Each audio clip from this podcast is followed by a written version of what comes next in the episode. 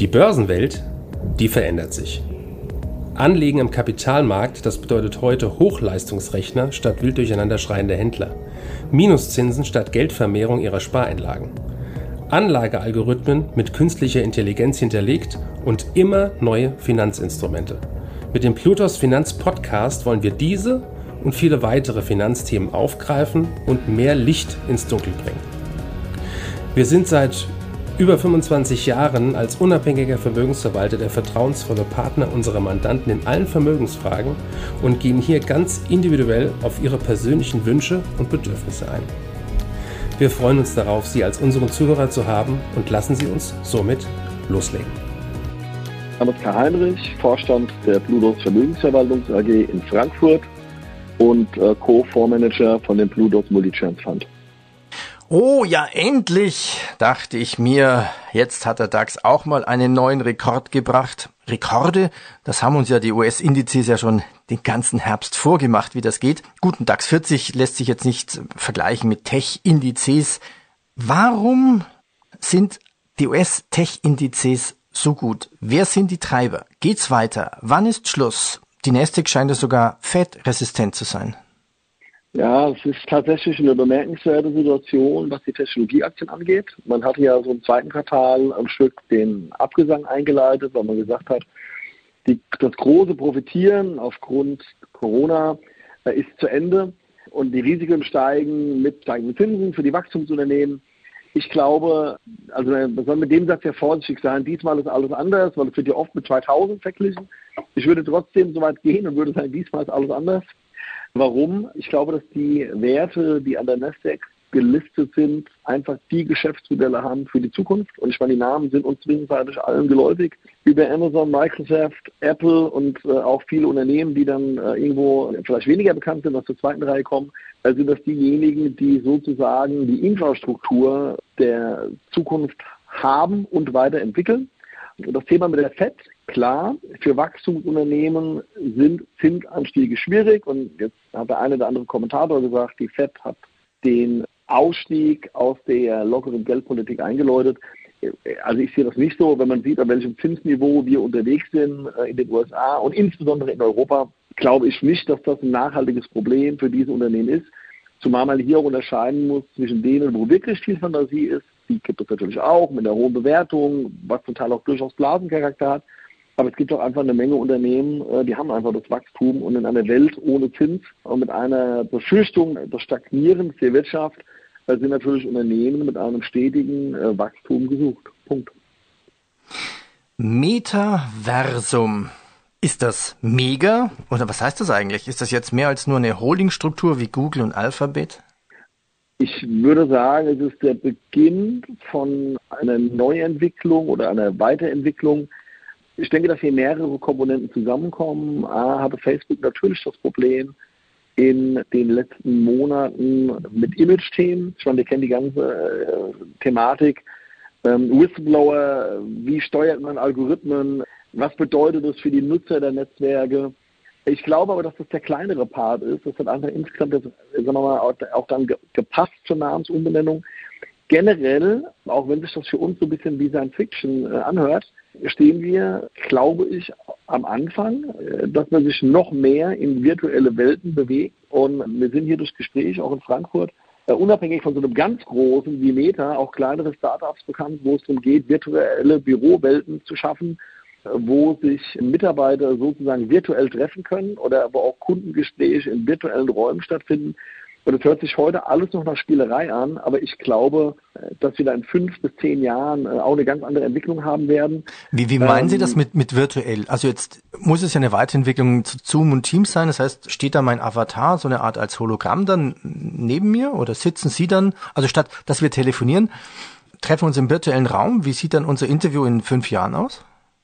Na gut, mehrere Varianten, aber eine Variante, die man jetzt mal so denken könnte, wäre, Ihr Avatar trifft sich in einem Sitzungsraum mit meinem Avatar und nimmt automatisiert aufgrund unserer Sprache und Stimmlage, Mimik und Gesichtszüge an, die man dann umsetzen würde. Und das Ganze fühlt sich für uns so an, als ob wir wirklich in diesen Räumen sind. Heute geht es noch über den Bildschirm, aber sowohl Alphabet wie auch Meta, wie man das Konglomerat jetzt hier nennen muss, beschäftigen sich ja auch mit Themen wie virtuellen Brillen, so dass halt tatsächlich, wenn man das so ein bisschen, man könnte ein Beispiel nehmen, natürlich sehr weit gegriffen, ein bisschen Science Fiction, eine abgeschwächte Matrix. Da kommt ja der neue Film ins Kino.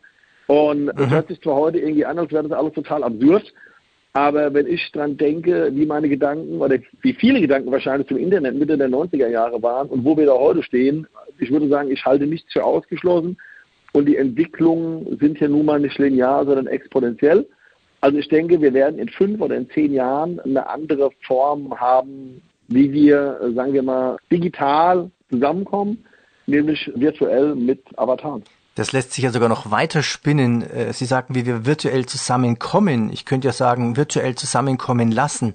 Äh, ich hatte vor kurzem, ähm, es gibt ja auf Google diese Spracherkennung. Es gibt ja mittlerweile Vertriebs, also KI-Vertriebseinheiten, dass Google in Amerika schon Kunden anruft und sich einen Computer mit denen unterhält und, und Termine ausmacht, Vertriebstermine ausmacht.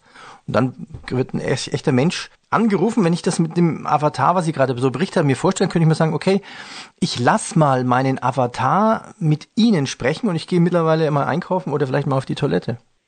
Das wäre tatsächlich eine krasse äh, Auslegung der Thematik. Ich würde einfach nichts ausschließen wollen. Also ich glaube, dass wir, und das erleben wir ja heute schon, dass viele Routinetätigkeiten, dass da gar kein Mensch mehr benötigt wird und dass selbst hochqualifizierte Jobs äh, von einer KI äh, ja ersetzt werden können, in Anführungsstrichen. Und was das für das persönliche Miteinander zu tun hat, ich habe jetzt so einen Bericht gelesen, da ging es darum, eine Alternative zu schaffen, weil der Autor also sinngemäß sagte, äh, wollen wir in zehn Jahren in virtuellen Welten unterwegs sein, die von einer Handvoll Tech-Konzerne beherrscht werden, die dann dort die Regeln bestimmen oder wollen wir nicht über so ein Thema wie Blockchain eine unabhängige Welt schaffen, wo man unabhängig von großen Konzernen Handel und Kommunikation führen kann? Ich glaube, das wird eine ganz spannende Frage sein, wo wir irgendwie in den ersten, keine Ahnung, fünf Prozent sind vielleicht von der Entwicklung und auch gerne sagen kann, wie schnell und dynamisch das gehen wird. Fakt ist, das Thema hatten wir auch schon ein paar Mal in unseren Gesprächen, die Corona-Pandemie hat uns da fünf Jahre mindestens nach vorne katapultiert. Und Facebook ist nicht nur soziales Netzwerk und Alphabet ist nicht nur Suchmaschine. Und jetzt sind wir wieder an dem Punkt, wie wir eingestiegen sind. Deswegen glaube ich, selbst wenn es auch hier mal Rücksätze geben wird und man, wir sind einfach ordentlich gelaufen, ich glaube zwar schon, dass wir vielleicht von einem kleinen Tipp abgesehen einen persönlichen oder einen guten Jahresausgang kriegen, aber selbst wenn es mal größere Rücksätze geben sollte, das sind einfach die Geschäftsmodelle, die unsere Zukunft bestimmen werden. Ja, ja, und Amazon ist nicht nur eine Bestellbude mit Logistikeinheit, sie steigen mittlerweile sogar in Finanzbereich ein. Vielleicht kann man ja in zwei Jahren sogar schon die ersten ETFs dort bestellen. Aber ich greife gerne diese Krypto- und Blockchain-Idee auf. Also wir vom Börsenrat haben ja auch eine ganze Blockchain-Rubrik.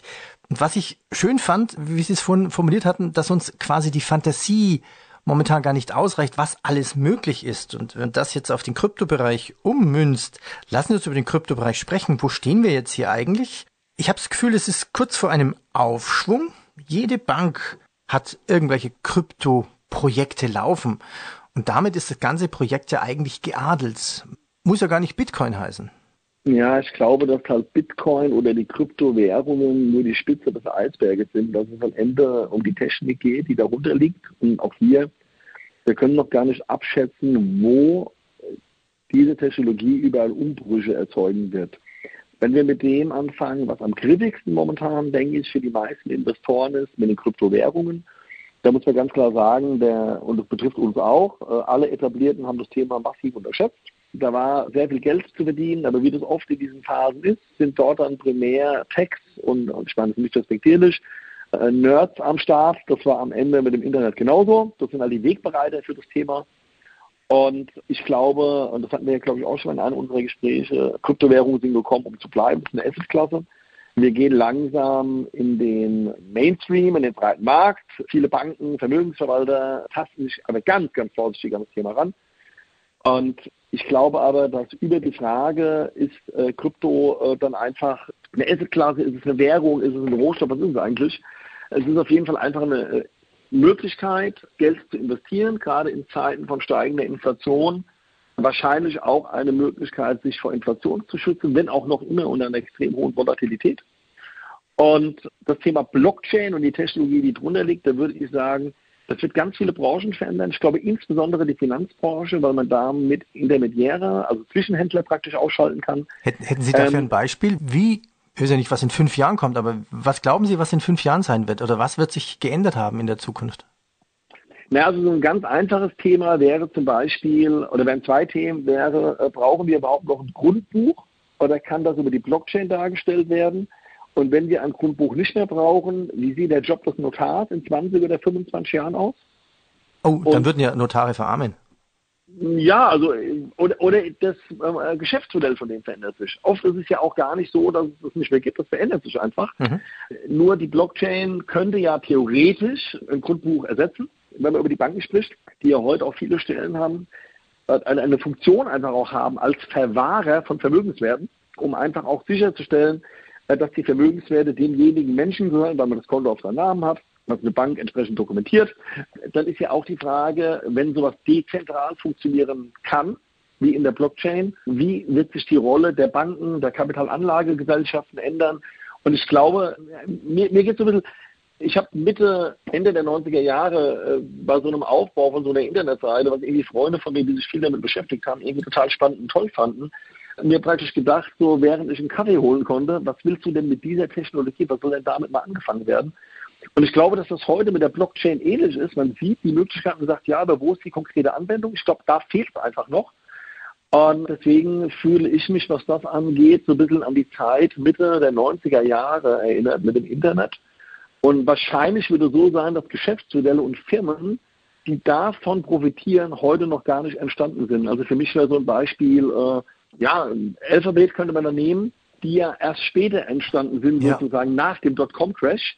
Ähm, und dann gibt es halt welche, die machen eine Evolution. Amazon hat sie gerade auch kurz erwähnt, äh, die mal nur Bücher aus der Garage versandt haben. Und wenn man sieht, wie die das Internet und alles, was damit zusammengehört, genutzt haben, um ihr Geschäftsmodell extrem in ganz viele, wenn nicht sogar fast alle Lebensbereiche auszuweiten, ich glaube, dass wir so an diesem Stand auch sind. das, stimmt, alle, alle Lebensbereiche. Beispiel von heute Morgen.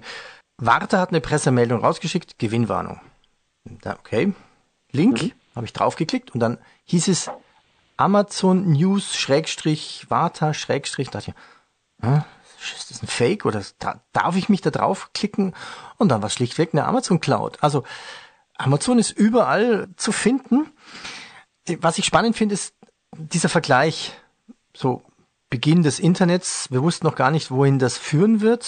Ähnlich wissen wir jetzt nicht, wohin diese ganze Blockchain-Bitcoin-Variante führt. Wir haben jetzt diesen extremen Boom gesehen vom Bitcoin-ETF. Bito hebt ab. In was investieren Sie denn jetzt? Also schön für die Hörer, die uns jetzt zuhören, aber die wollen ja auch wissen, hey, sag mir doch mal eine Aktie oder eine Idee zumindest. Woran könnte ich jetzt investieren? So eine Amazon des Bitcoins, Blockchain, ist sowas schon zu sehen?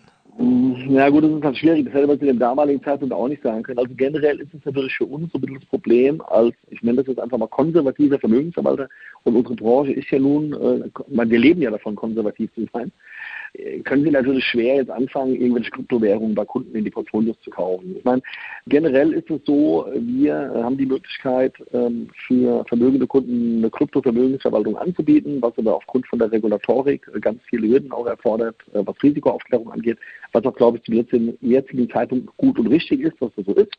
Auf der Aktienseite, wenn wir über das also einfach normales Depot reden, wo jetzt nicht unbedingt eine Kryptowährung rein darf, rein soll, es gibt halt die eine oder andere Firma, die man, also für mich ist so eine Coinbase praktisch so eine Aktie, eine Plattform praktisch, wo Kryptos gehandelt werden, äh, hat für mich so ein bisschen das Thema, ja, äh, Analogie hinkt ein bisschen, aber bei den Goldgräber die Schaufeln verkaufen, nimmt man ja immer gerne. Also im Prinzip profitieren die davon, wenn der Kryptohandel steigt, wenn das Handelsvolumen steigt, das ist zum Beispiel eine Aktie, äh, die haben wir bei dem einen oder anderen offensiven äh, Konto, haben wir Unternehmen, die selber in Bitcoins investieren. Das ist dann vielleicht so eine, so eine bisschen Krücke, um dabei zu sein. Aber das können Sie tatsächlich nur auch machen, wenn Sie mit Kunden darüber vorgesprochen haben, weil für viele ist es halt immer noch so ein bisschen das äh, unentdeckte Land. Und da muss man die Kunden schon ein Stück mitnehmen. Ansonsten, wir schauen viele Geschäftsmodelle und Themen an. Und ich glaube aber, dass auch gerade die Großen, über die wir ja eingangs gesprochen haben, das viele Geld, was die auf dem Konto haben, nutzen werden, um da auch interessante Firmen zuzukaufen. und dann, was natürlich so eine ganz simple Variante ist, um auch immer zu investieren, wir sind länger auch schon in der Nvidia investiert, die auch von dem Blockchain-Boom äh, profitiert hat. Also da gibt es schon den einen oder anderen, der in Anführungsstrichen äh, Plattformcharakter hat oder Hardware äh, für mhm. Mining zur Verfügung stellt. Das sind Aktien, mit denen haben wir uns durchaus beschäftigt. Blockchain, das noch unentdeckte Land für Investitionen. Herr Heinrich, ich danke Ihnen. Sehr gerne. Danke für Ihre Zeit und Anhören unseres Plutos Finanzpodcasts. Ein Podcast, der Ihnen sowohl allgemeine Informationen zum aktuellen Marktumfeld sowie auch Wissen zu speziellen Themen wie Rohstoffe, Fonds oder auch Aktien einfach und effizient vermitteln soll. Wenn Ihnen der Podcast gefallen hat, dann hinterlassen Sie gerne eine Bewertung auf Apple Podcasts und folgen Sie dem Podcast auf Spotify. Teilen Sie ihn auch gerne auf Facebook, Twitter und LinkedIn und besuchen Sie uns auf plutos.de. Viel Spaß weiterhin und bis zum nächsten Mal, Ihr Plutos-Team.